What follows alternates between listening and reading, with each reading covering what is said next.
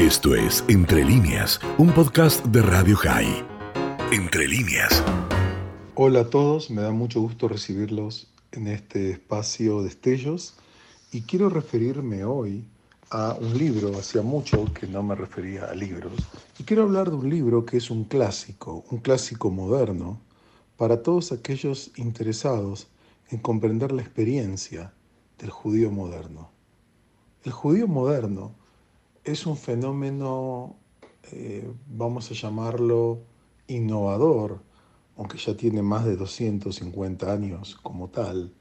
y tiene que ver con las transformaciones políticas, económicas, culturales, religiosas e identitarias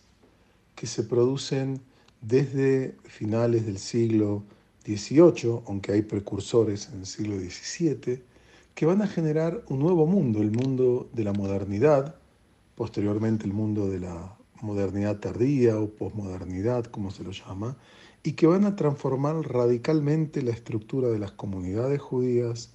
de creencias judías, de formas de vida y de estructuras históricas del judaísmo. ¿Cómo entender este mundo tan complejo y las distintas respuestas que se dieron desde sus orígenes hasta la actualidad? Una de las obras más importantes, más claras,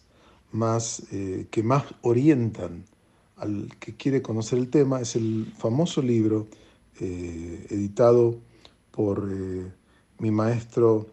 y colega y amigo Paul Méndez Flor y el profesor Yehuda Reinhardt, dos importantísimos académicos, uno un gran experto en el pensamiento judeo-alemán y en la obra de Martin Buber en particular, y el otro un gran experto en la historia del sionismo y la historia también del judaísmo europeo y de Chaim Weizmann, etc., han escrito una antología, una historia documental llamada El judío en el mundo moderno, que se basó en un libro eh, semejante que se había publicado sobre el judío en el mundo medieval y que lo que hace este libro es tomar temáticas y presentar fuentes, es decir, traen testimonios, traen eh, de distintas temáticas que nos ayudan a entender mejor el tema con unas breves pero importantes e ilustrativas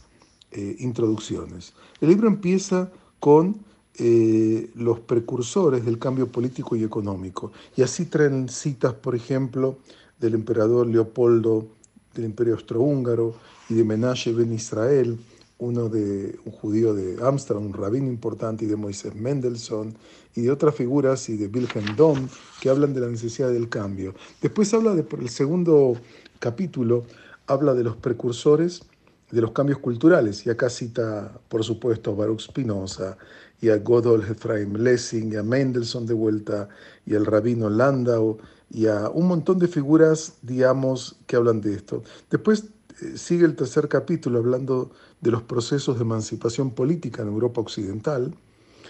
y eh, menciona las discusiones de la Asamblea Nacional Francesa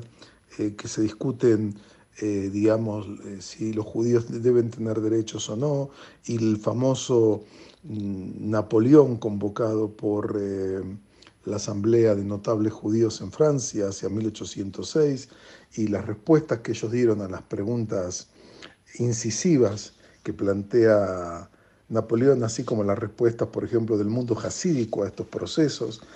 El cuarto capítulo habla de las pautas emergentes de adaptación religiosa y ahí aparecen, digamos, temas de eh, la reforma, movimiento conservador, la neoortodoxia y la ultraortodoxia, y vemos documentos interesantes como eh, cuestiones y discusiones acerca de los cambios de idiomas o la posibilidad de utilizar eh,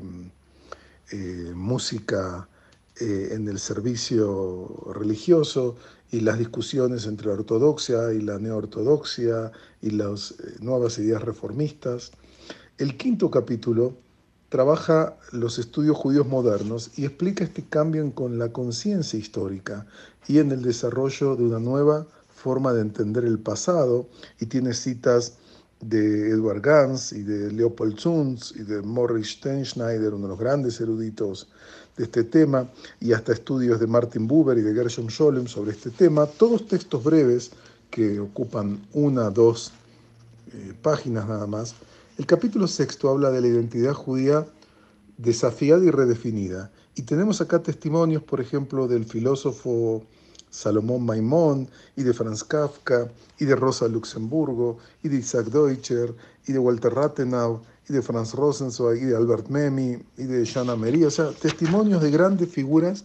acerca de su nueva comprensión como judíos. El capítulo séptimo habla del racismo, del antisemitismo político y racial. Y de vuelta, acá aparecen textos claves de aquellos que fueron desarrollando estas ideas y discusiones, y desde la famosa discusión de Marx con Bruno Bauer, y tiene textos de, Wagner y de Wilhelm Marx, que es la persona que acuña el término antisemitismo, y de Mommsen y de una serie de Chamberlain eh, y de Toussenel. En el capítulo octavo, esta excelente antología eh, comentada, porque los textos tienen breves comentarios que los contextualizan y explican los temas que no son claros, habla de los judíos de Europa Oriental, ¿no? Y acá de vuelta, desde dictos reales, desde las discusiones de los masquilim, de los líderes rabínicos, de las distintas propuestas y hacia dónde tiene que ir el judaísmo de acá, incluyendo un, texto del barón Maurice de Hirsch, el famoso eh, filántropo que apoyó las colonias judías, y hasta textos de Dubnov y de Stalin y del Bund. El capítulo noveno habla de la experiencia de los judíos en Estados Unidos. Y de vuelta, acá aparecen documentos claves desde la petición del que era gobernador de Nueva Ámsterdam, futura Nueva York, de expulsar a los judíos que llegaron desde Brasil, hasta el desarrollo de esta comunidad y cómo se fue conformando eh, documentos tanto oficiales como posturas eh, de distintas eh, figuras, ¿no? intercambios acerca del judaísmo norteamericano. El capítulo 10 trata del sionismo. Y de vuelta, acá tenemos documentos fundacionales del tema y posturas que van de Herzl a Hadam, a Ber a Martin Buber, a Nathan Birenbaum, que es el que acuña aparentemente el término sionismo y después lo va a criticar, a Jabotinsky, etcétera, etcétera. El capítulo 9 trata el holocausto. Y de vuelta, acá hay documentos de nazis, hay documentos de respuestas judías al nazismo, eh, testimonios de Jaime Kaplan, de Janusz Korczak, de otras figuras de Runkowski, de Gideon Hausner en el famoso juicio Eichmann, y termina el texto con una, una especie de eh, breve síntesis demográfica de la historia judía. Lo importante de este texto es que los autores, grandes especialistas en la historia judía moderna, en el pensamiento judío moderno, han recopilado, digamos, estos documentos, eh, lo han, eh, le han puesto introducciones muy eh, significativas y tienen comentarios breves a cada uno de estos textos, hablando de quién es el autor, algunos datos contextuales que ayudan a entender todo. En su conjunto, este libro nos brinda un panorama diverso de gran parte de los cambios y transformaciones del, judío en el mundo moderno, como se llama el libro. El libro fue publicado por Oxford University Press, es un libro amplio que tiene más de casi 800 páginas y que es un libro, diría, obligatorio para aquellos que quieran entender en profundidad las transformaciones, las polémicas, las discusiones eh, las corrientes, eh, las ideologías que han plasmado y transformado el mundo